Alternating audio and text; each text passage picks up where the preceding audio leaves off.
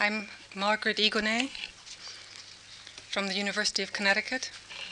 This is my second lecture in a series on gender and representation. And uh, someone passed me this morning a clipping from the newspaper about men's brains and women's brains. La lucha continua.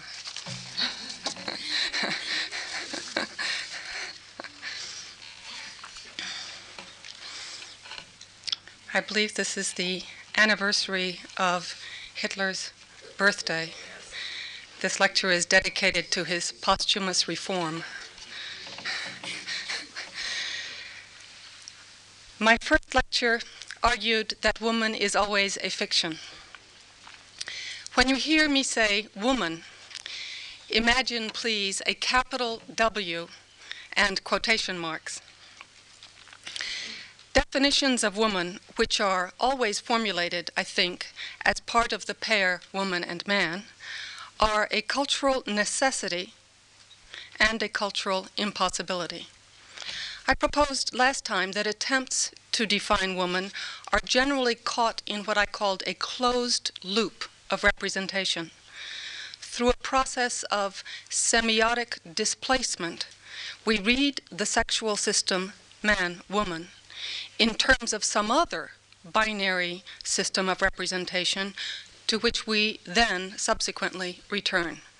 Because of this difficulty of defining woman, Nietzsche compared her to the ineffability of truth.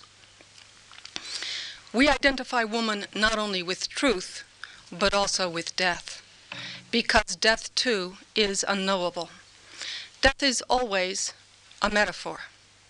It is always a passage to the unknown. We must transfer a known image to this unknown in our attempt to grasp it.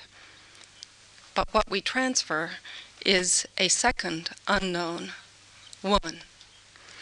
This lecture will trace some links between women and death, especially between women and suicide. Man is to woman as life is to death. The association of woman with death manifests itself throughout time.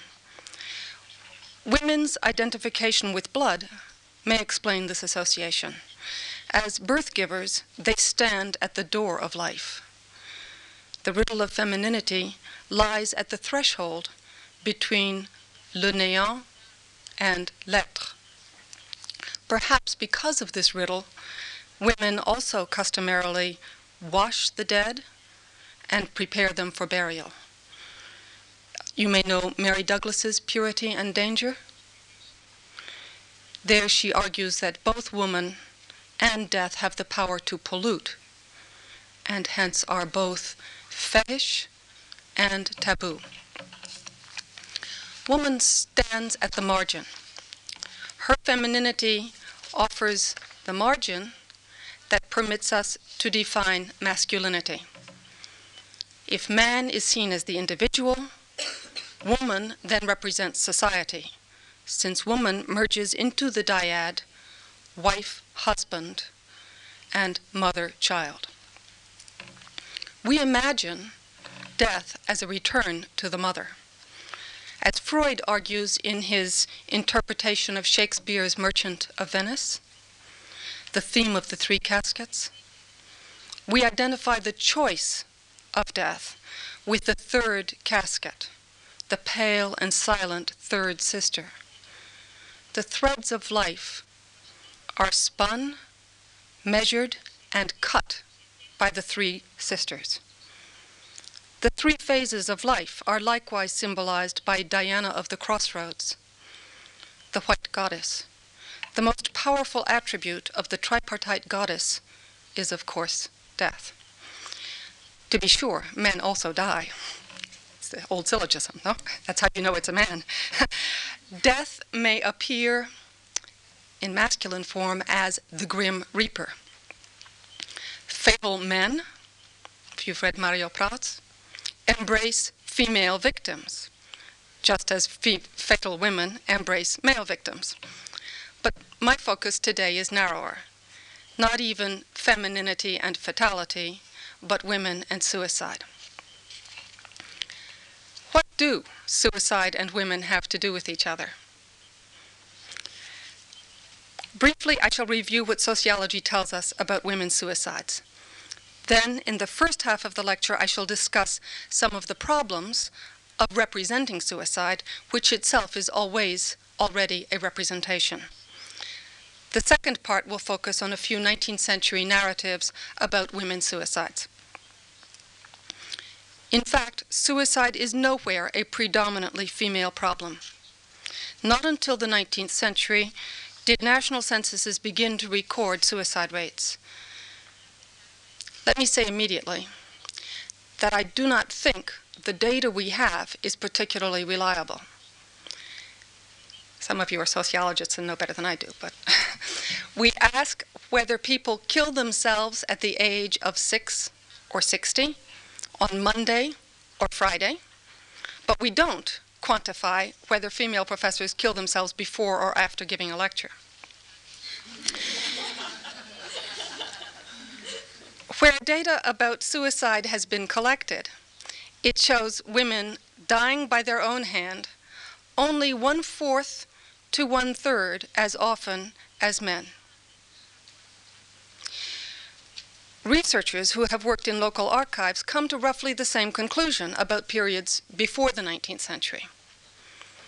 Even today, in spite of changing modes of life and far greater access to lethal weapons, women appear to commit suicide roughly one third to one half as often as men. Modern statistics for the voluntary deaths of women are more uniform from country to country than for any other factor of analysis, such as religion, wealth, or health. Women's sex, as Durkheim puts it, protects them, even in countries that institutionalize female suicide, like India. There is a negative side to this picture. The statistics tell us that women attempt to take their lives two to three times more often than men. Let me add a curious parallel drawn from a California report. Black men in America appear to attempt suicide three times as often as white men. But, like women again, complete the act one third as often. We do not know what these statistics mean. I would like, therefore, to turn to the problem of interpretation and suicide. After all, the person who recorded the suicide, doctor, policeman, already had to interpret the evidence. Only when the primary evidence has been destroyed, and there's a body there, only when the person is gone does the trace exist to be followed and interpreted. Was it a homicide, an accident, an involuntary act of madness, or a suicide? Drowning, mountain climbing accidents, single car accidents, overdoses of aspirin are rarely reported as suicides. It's the heroic soldier who sacrifices himself for his comrades a suicide. Interpreters bring to the task different conceptions of the natural, different private and public aims or fears. Durkheim believed he had reliable comparative statistics, but we still do not. Perhaps we cannot. Doctors who work on this problem know that one in ten of those who have made an attempt will go on to die. But they do not know how to identify that person who is at risk. They stumble on the fact that we do not know what makes anyone commit suicide. We know enough to know that notes and letters cannot be relied on. Some have thought that the instrument might be a key. Thus, Freud finds sexual wish fulfillments. To poison oneself is to become pregnant, he says. To drown is to bear a child. To throw oneself from a height is to be delivered of a child. Such fanciful symbolism may not convince you. Yet there are pragmatic differences in the ways women and men choose to die. Men jump, cut their throats, and shoot themselves. Today, women more often take sleeping pills, drink household poisons, or turn on the kitchen stove. Do women attempt to preserve the external surface of the body because that is how they have always been read? Suicide, I want to argue, is a form of writing upon the body. Like someone's last words, this act is a signature that closes the text of one's life. To take one's life is to force others to read one's death, to find its cause or motive. Now, cause and motive are not necessarily the same thing. Possible causes include lithium deficiency. Uh, lithium is something that you take from a stone. Hmm? Or alcohol induced depression. The motives we attribute to explain suicide are almost always symptoms of our own age. In the 18th century, French thinkers attributed a rise in the suicide rates to the pernicious effects of English liberal thought Protestant, individualist, skeptical, and necessarily anti life. Today, when we see the parallel between women and blacks, it prompts an explanation in terms of our own modern concerns. Why, after all, should women or blacks attempt suicide frequently but complete the act rarely? Durkheim attributed the relative safety of women to their stronger religious sentiments and their blood bonds. He noted the fact that women's suicide rates went up if they were married, while men's rates went down. He concluded that divorce should be illegal, since only a few women's lives would be lost. Not unlike Durkheim's view of the power of corporate bonds to prevent suicide. One feminist line of interpretation stresses women's psychological relatedness to others.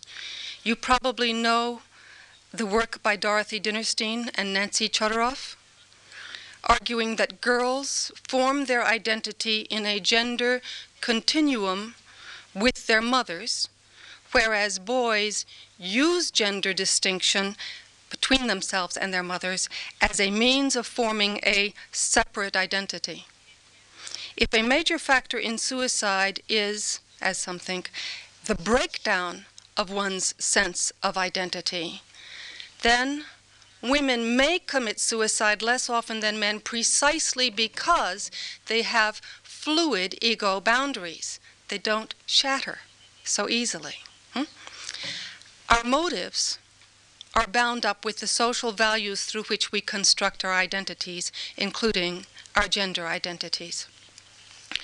You can see the opposition between men and women reproduced in the kind of motives attributed to men and women.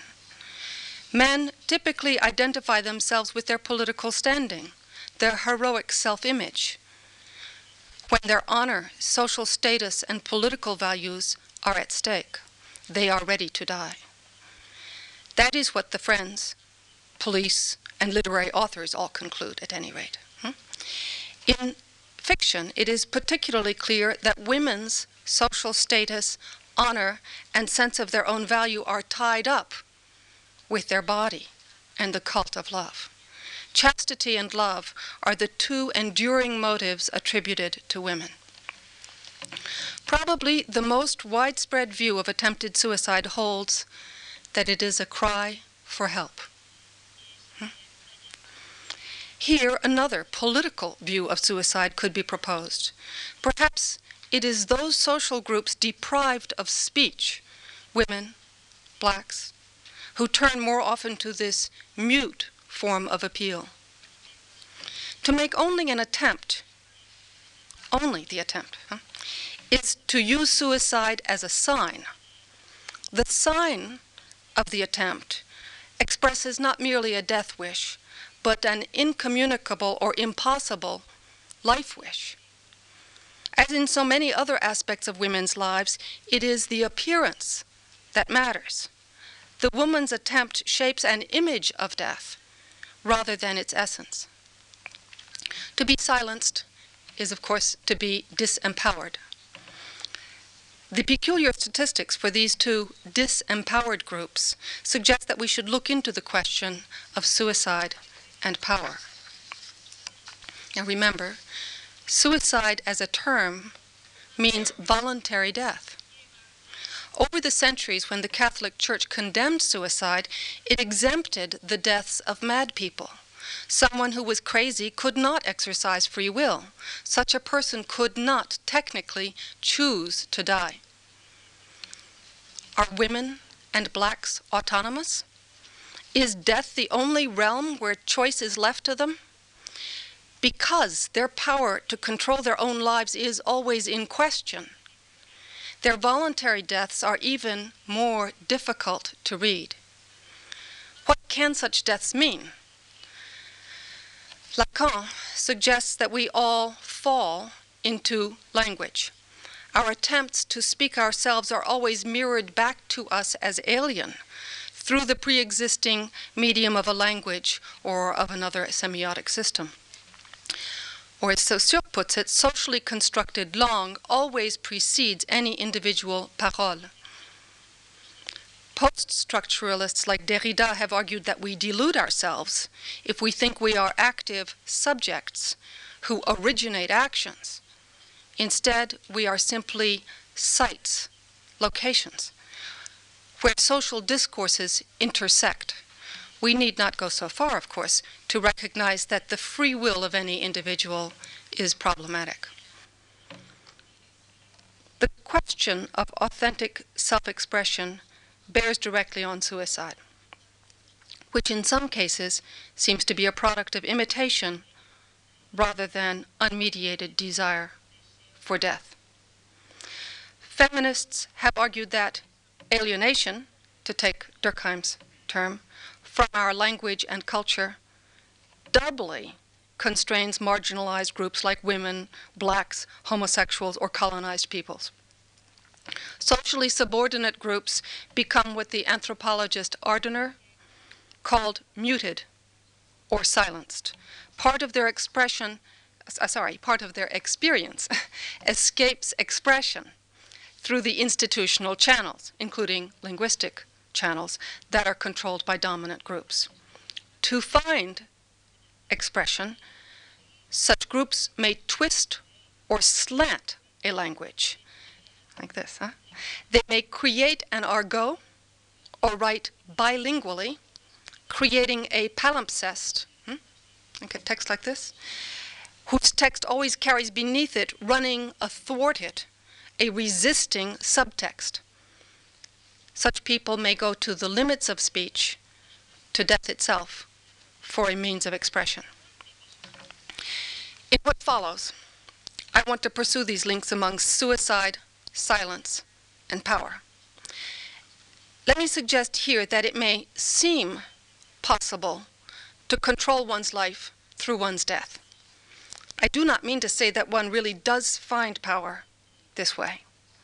There is an obvious danger in trying to speak through silence, it's easily misinterpreted, or to gain power through death. At the same time, I do see reflected in suicide a complex intertwining of activity and passivity, the kind of complex intertwining Freud talks about between masculinity and femininity. Freud points out the complexity of motive in suicide. He suggests that just as a lover both loves and hates, a suicide directs his death wish against the other as well as against himself. You have the full quotation on the page that I passed out. Let me briefly summarize three points about death and control. Some may choose to die in order to give definitive shape to their lives. This was the old Stoic motive. When life begins to fall apart, one way to preserve it as a whole may be to cut it short in fact, that's what happens in Chinua Achebe's novel, Things Fall Apart. The end, the hero must kill himself. Life as Walter Benjamin said, assumes transmissible form at death. It closes, and therefore you can transmit it. Now, others may try to fragment life in order to generate the energy of fission hmm, or elision. They feel impelled to break the old order symbolically in their very lives in order to liberate new forces of life. Third, in their deaths, many are obsessed with projecting an image, whether to permit aesthetic contemplation or to provoke a revolution in thought. The desire to control one's own life may extend into manipulation of the lives of survivors. Why has the act of suicide become identified with the feminine? Are particular types of suicide thought to be feminine? Today, certain aspects of suicide have been mythologized as especially feminine. Women, for example, are thought to be particularly prone to this motive of manipulation. The brilliant psychoanalyst and critic Jean Starobinsky from Geneva has accused Madame de Stael and her heroines of using suicide for emotional blackmail. You may remember that Freud suggested a connection between femininity and masochism when a suicide, that most masochistic of acts, at the same time appears theatrical or narcissistic, it may appear particularly feminine.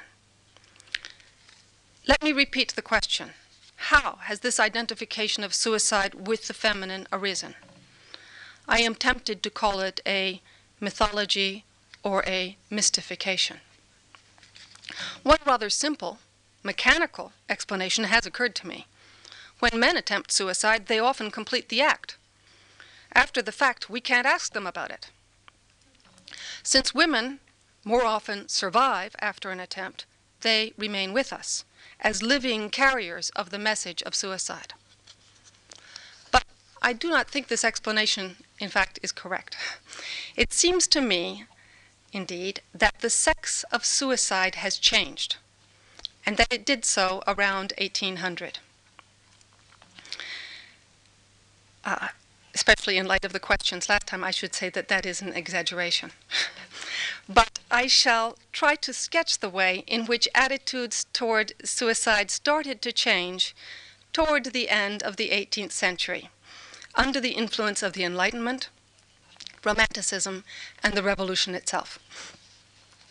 Now, there's a little historical sketch. Mm-hmm. Let me just remind you that, so far as we know, women have never actually committed suicide as frequently as men. But in the course of the 19th century, some of the greatest cultural emblems of suicide were feminine. Tosca, Aida, Madame Butterfly, Ophelia, who's not from the 19th century but whose picture was painted obsessively in the 19th century, Anna Karenina, Emma Bovary, Hedda Gabler, Miss Julie, I'm sure you can name more. Hmm?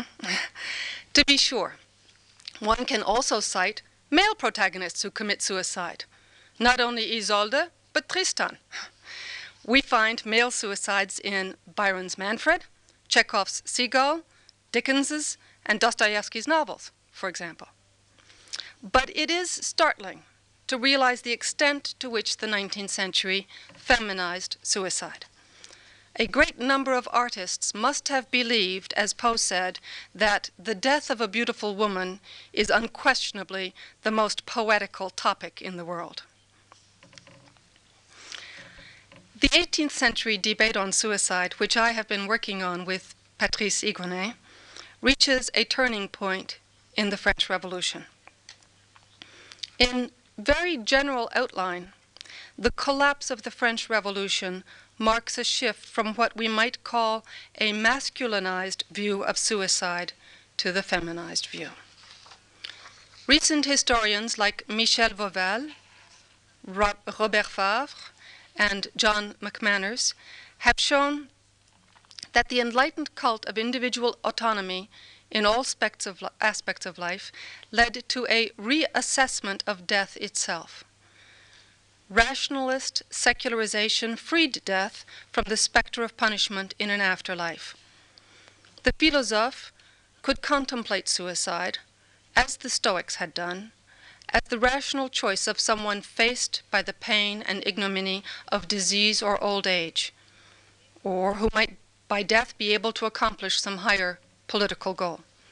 Suicide could even take on transcendental significance for a thinker like Friedrich Schlegel, one of the two Schlegel brothers in the romantic, German Romantic movement, who said, Whatever does not annihilate itself is unfree and worthless. Enlightened thinkers turned back to the Romans and Greeks for Stoic examples of the individual faced with death. The free choice of death, which under century long Christian doctrine had been condemned, became again an honorable option. Socrates became a model for the philosophic life and death for Voltaire and Rousseau. Cato and Brutus became models for the revolutionary life and death. La liberté ou la mort, inscribed at the head of official documents, was a quotation from Addison's play, Cato, Give me liberty or give me death. Et Saint Just could lament his absence from Paris, crying, Must Brutus, by which he means Saint Just, languish afar, forgotten by Rome, which means Paris? My decision is made. If Brutus does not kill the others, he will kill himself. He actually killed the others, huh? Likewise, Robespierre thought of himself as sacrificing himself for the nation, ready to drink the hemlock, a ciguë. He may, in fact, have tried to shoot himself, Thermidor. Hmm? Charlotte Corday's bold act, killing Marat, seemed to many to make her a modern Cato who had transcended her sex. They had to do an anatomical examination of her to make sure she was chaste and a woman. Let me remind you now of a passage I read in the last lecture from a revolutionary newspaper about Cato's daughter, Portia, who swallowed burning coals when she heard about the death of her husband, Brutus. Prudhomme praises Portia for her discreetly silent support of her husband's effort to defend the Republic. And he says, At the death of Cato and Brutus, which signaled the funeral of Roman liberty, the orphan of Cato and widow of Brutus, Portia, knew how to remain silent and die. Already in these lines about Portia, a line has been drawn. Men take their own lives heroically as a public political act Women should die silently and at home for love. Now, when the French Revolution failed, along with the possibility of political transformation, the possibility of Catonian masculine suicide seemed definitively past. In the place of political suicide, other types of suicide held the interest of the public the police, the doctors, and the poets. Already under the Enlightenment, a new discourse about suicide as an illness had begun to take shape. Suicide became the expression of illness, a type of nervous disease called vapors or depression. There were several reasons why people might want to treat suicide as expression of illness. Under the doctrine of humors, suicide had been linked to black bile or melancholy. But if suicide could be shown to be an illness, it would be especially irrational to punish it as the Ancien Regime had, uh, dragging the body in line and exposing it. The attack on oppressive Ancien Regime laws, therefore, fed the theory of suicidal illness. Once you try to cure suicidal symptoms, you have also begun to deny their voluntary nature. Suicide becomes a malady to which victims passively succumb, not a choice. To medicalize suicide, then, is to feminize it, according to the traditional identification of femininity with passivity.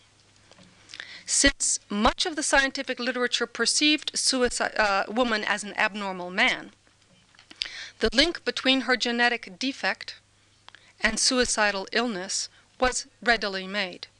Furthermore, the traditional perception of women's weak and nervous character helped assimilate them to the image of suicide as a phenomenon of mental breakdown. Second, late 18th century challenges to the social order had suggested that suicide might express social disorder. Ancien regime economic disparities, for example, might cause the poor to commit suicide, or revolutionary terror and uncertainty. We have no clear statistical support for such socio-economic theories, but they are very seductive. And they grew increasingly important in the 19th century, culminating, of course, in the famous work of Durkheim.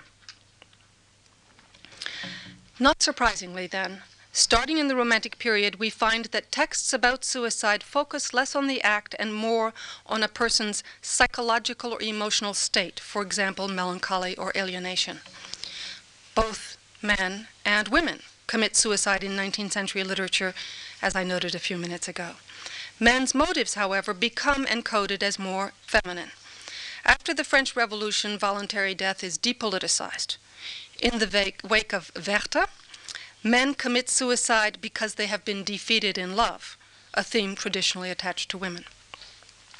The century starts with the Republican sacrifice of Jacopo Ortis, Hmm? But his impossible love occupies far more verbal and emotional space than the plight of Napoleonic Italy. French heroes, like Madame de Stael's Léonce or Chateaubriand's Atala, respond to love with a yearning to swoon to death. English poets like Keats and Shelley flirt with death as an escape from the strife of life. The 19th century then reorients suicide toward love passive self surrender, and illness.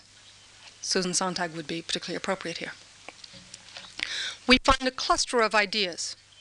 Death becomes beautiful, and beauty must die. The qualities attached to death become qualities traditionally attached to the feminine and to women's suicides. Now, this shift in attitudes towards suicide and death seems to me particularly evident in the literary depiction of women. And now the last part of my talk will be on 19th century literature. 19th century authors seem to have been fascinated by the figure of woman because she could sum up the problem of fulfilling oneself in contemporary society. Repeatedly, we find a heroine's quest for self fulfillment collides with constraining social forces, just as Anna Karenina collides with the train emblem of larger social forces at work. Women's self destruction is most often perceived as motivated by love. That traditional female illness, the mal d'amour, comes to stand in the 19th century for a universal loss of self. The great literary suicides of the 19th century, Emma Bovary and Anna Karenina, imply individual disintegration and social victimization rather than heroic self sacrifice. Gradually, in what we may call a development of the Ophelia complex, the suicidal solution is linked to dissolution of the self.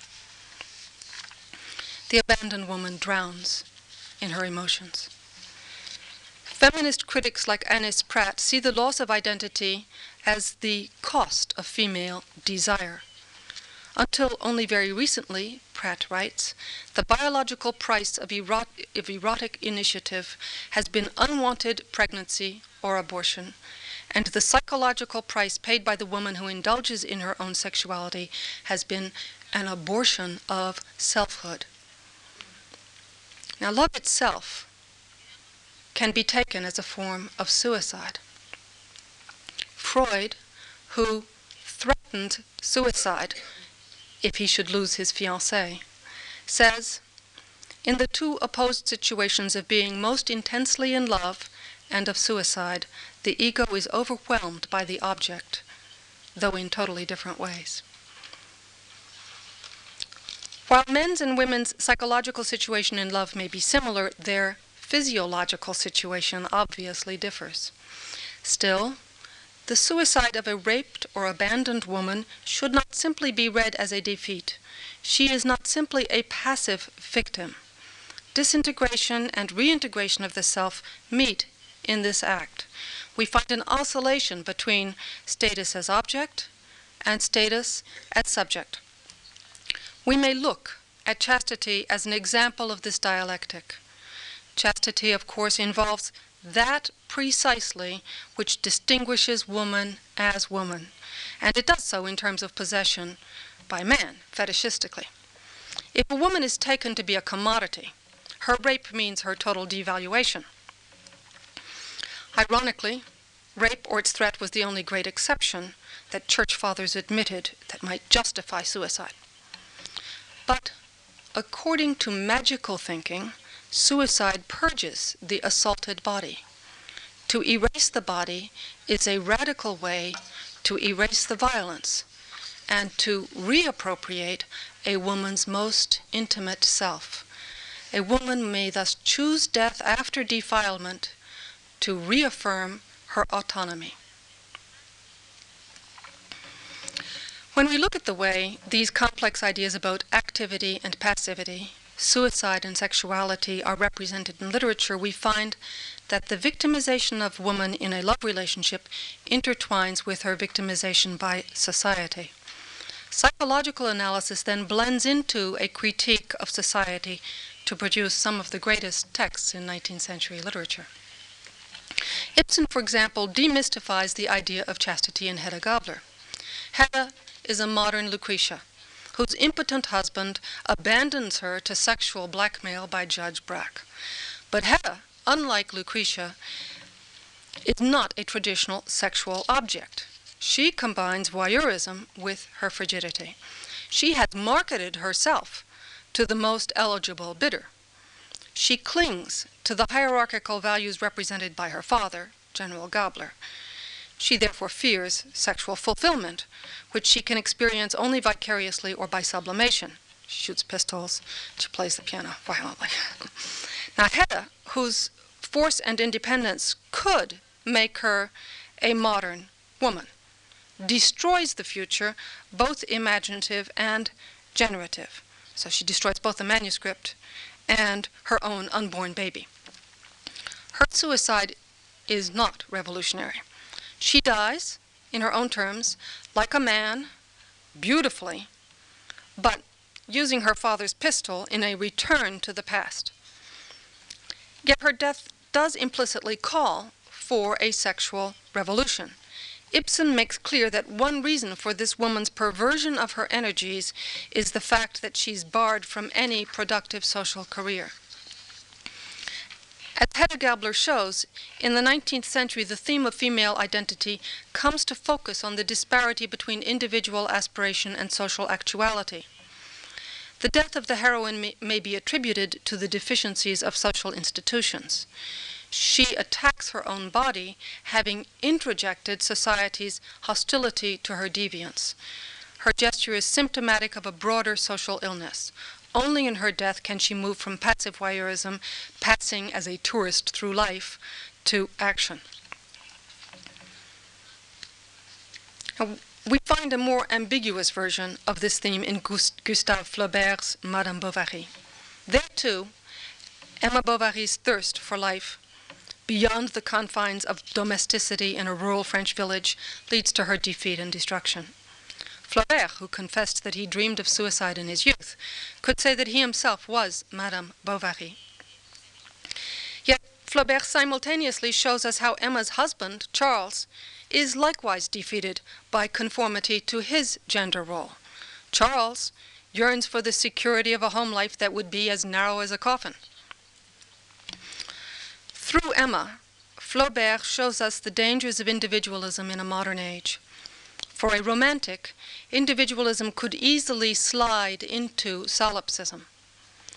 Emma's obsession with herself leads her to reflexivity and therefore fragmentation of the self. As a woman, we are not surprised to find her identified with mirrors, symbol of narcissism. In her last moments, after she has taken rat poison, she asked for her mirror and remained bent over it for some time. Through the whole novel, we have seen her on a quest for love and erotic fulfillment.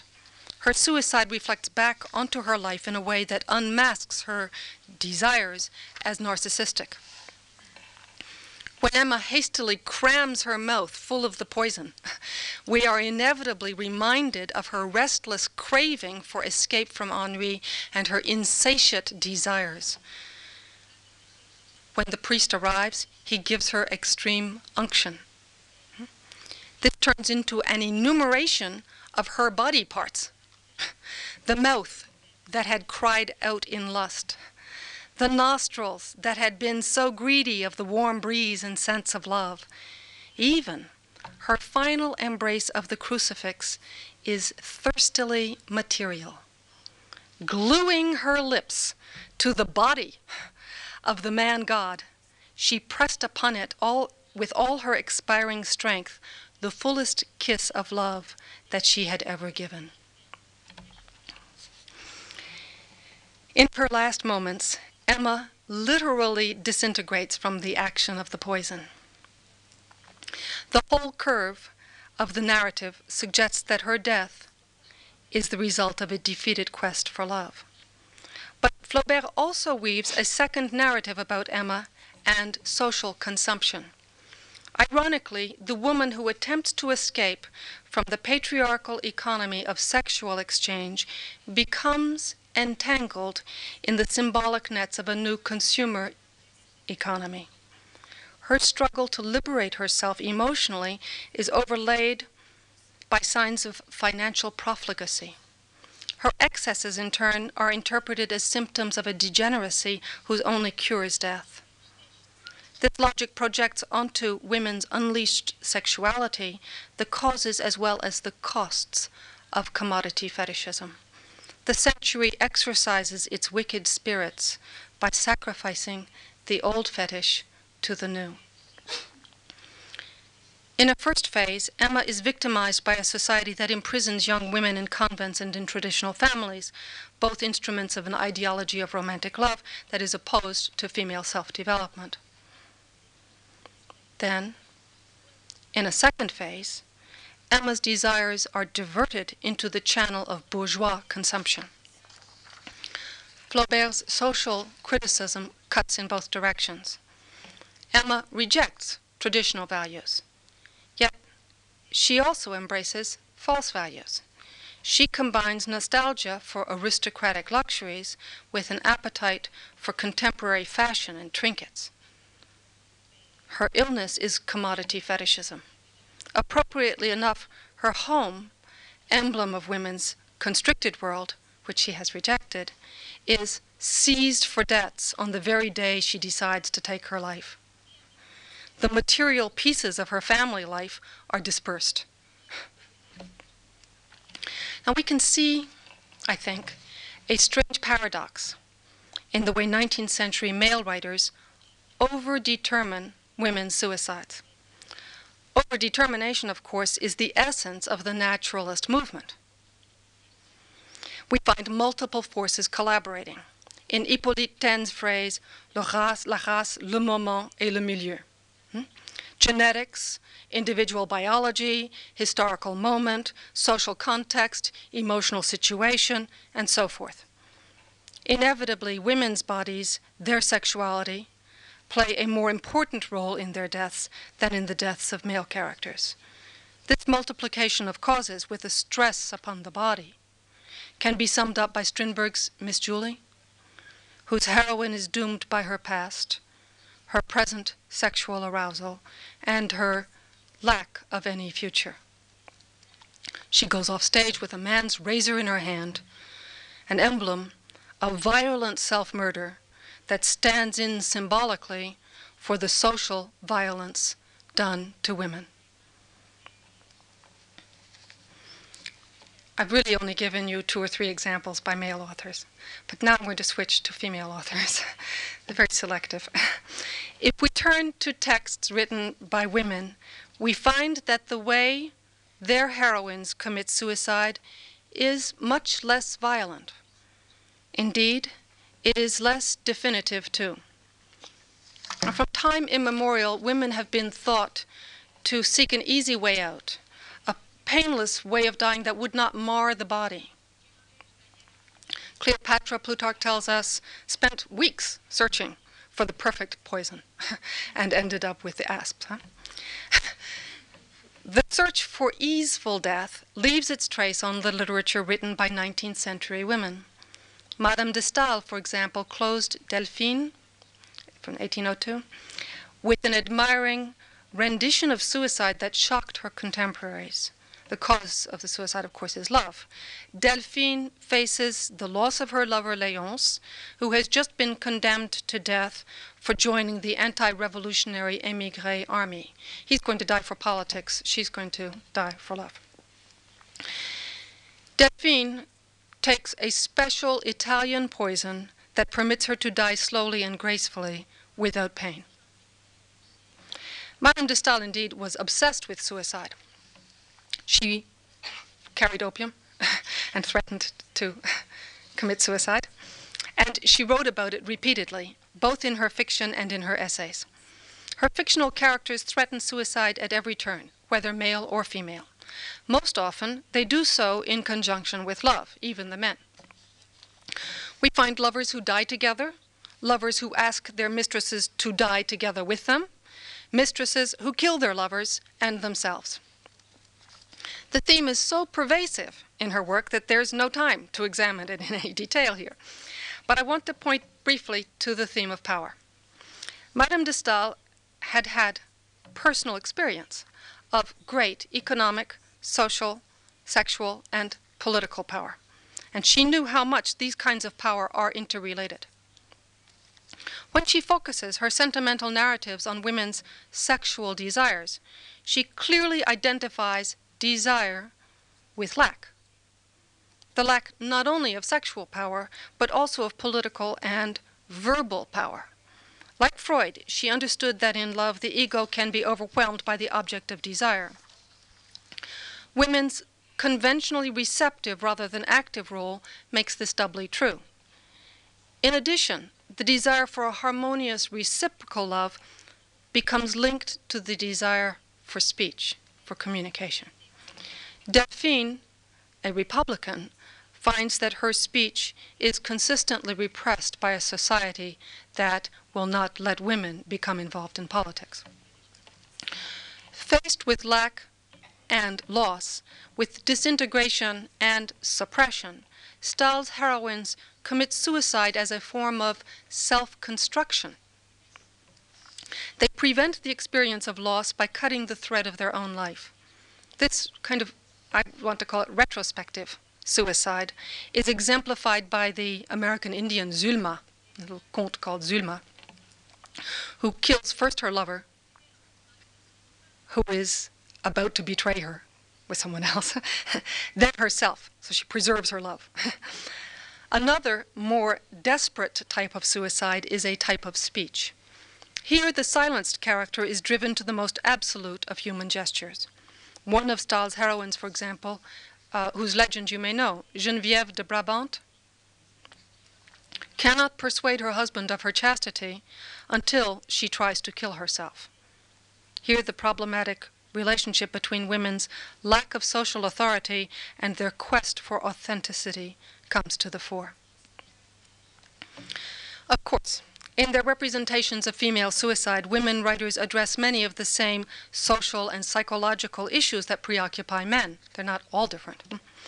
The tension between free will and social determinism, between autonomous affirmation of identity and the breakdown of identity, these topics remain central, no matter what the sex of the writer. Nonetheless, I think we can observe a very curious difference. Women tend to treat the suicides of their own sex as if they were somehow not definitive, as if they didn't die. In several of her poems, Christina Rossetti, for example, yearns to be sleeping at last in a dreamless sleep locked fast. If it were only sleep, of course, it wouldn't be locked. Many of the heroines in texts by women drift into destruction, often literally carried by water. that reflects the fluidity of their identity. Does the character really die? We ask. Does she choose to die? Or is the death an accident? Typical of this uncertainty is Mistress Henley, Mistress Henley, a short epistolary novel by Isabelle de Charrière, a Dutch woman who went and lived in Switzerland but wrote in French. This novel is about a lively woman trapped in marriage to a coldly rational man. At the end, after revealing that she's pregnant, Mistress Henley tells her correspondent that she will either renew her letters after she has adjusted, adjusted to the new life en famille, or she will be dead. There are no more letters. From this fragment, we must deduce the unspoken conclusion. The unknown in death takes shape as uncertainty of act and motive. This seems to me most obvious in the controversial American classic Kate Chopin's The Awakening. I don't know if this has been translated into Spanish or not. Um, critics cannot decide whether the heroine, who at the end of the novella steps into the water on, and deliberately swims out into freedom, hmm, or whether she steps out and finds herself caught in a cold tide that carries her beyond her strength. They don't know. The last lines fade into a dreamlike sequence of images flowers on a tree, sounds. We return to moments in the heroine's childhood as if she were not only rewinding the film of the past, but engulfed in it. Edna Pontellier is the heroine here. Her regressive death brings into play destructive ambiguities in the relationship of woman to child. And the American critic Nina Auerbach has noted in the ideology of Victorian womanhood, marriage signaled not maturity, but death into a perpetual nursery. Thus, paradoxically, the intact child is in securest possession of the mobility and power of her potential adult future. The immature, romantic conception of sexuality as painless and passive ecstasy marks Edna's adolescent hopes, and it also marks her final thoughts as she surrenders to the water. But Chopin also makes it clear that if Edna does commit suicide, the sea in which she drowns is that of social conventions. Edna rejects the constraints of formulaic ritual in Creole New Orleans, where every Tuesday she has to receive her husband's friends and so forth. She refuses the stereotype of the mother. The great line now. I would give my life for my children, but I would not give myself. She leaves children, husband, and home, finally, in order to become an artist and find sexual fulfillment. For the 19th century heroine, that choice is, as Annis Pratt pointed out, synonymous with the choice of social death. The 19th century Bildungsroman, whose heroine is female, dictates the plot of A Voyage In. That's the title of a, an excellent book on the female Bildungsroman called The Voyage In. If she seeks both artistic and sexual fulfillment, her voyage is turned towards death. Now, why is there so much ambiguity about suicide in these novels by women authors? I don't know. Perhaps a broader sample of text would produce a different impression.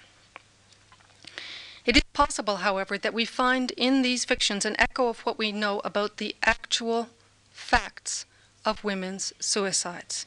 You remember, for women, the suicide attempt is often not final. Perhaps the fluidity and lack of finality in these heroines' deaths reflects women's avoidance of actual death in their suicide attempts. We need to study further parallels between women's adaptive procedures in constructing their lives and their modification of rigid formulae inherited from uh, the you know, literary genre in their fictions. A number of these texts, like Mistress Henley, end as fragments. The resistance by woman writers to closing on a dramatic gesture of suicide may similarly reflect their rejection of a certain narrative convention. It is, after all, not only a narrative but a social convention that a woman who is defeated in love should die. These works force us to read backward from the ultimately unknown character of death and of woman to our presumptions about motive, about genre, and about the social order. The decisive moment is no longer decisive. The transformation of act into image in many of these women's works brings into play three central features of women's experience its elusively subjective character, the constriction of independent activity into dependent mediation, and the fundamental fusion of communication with silence.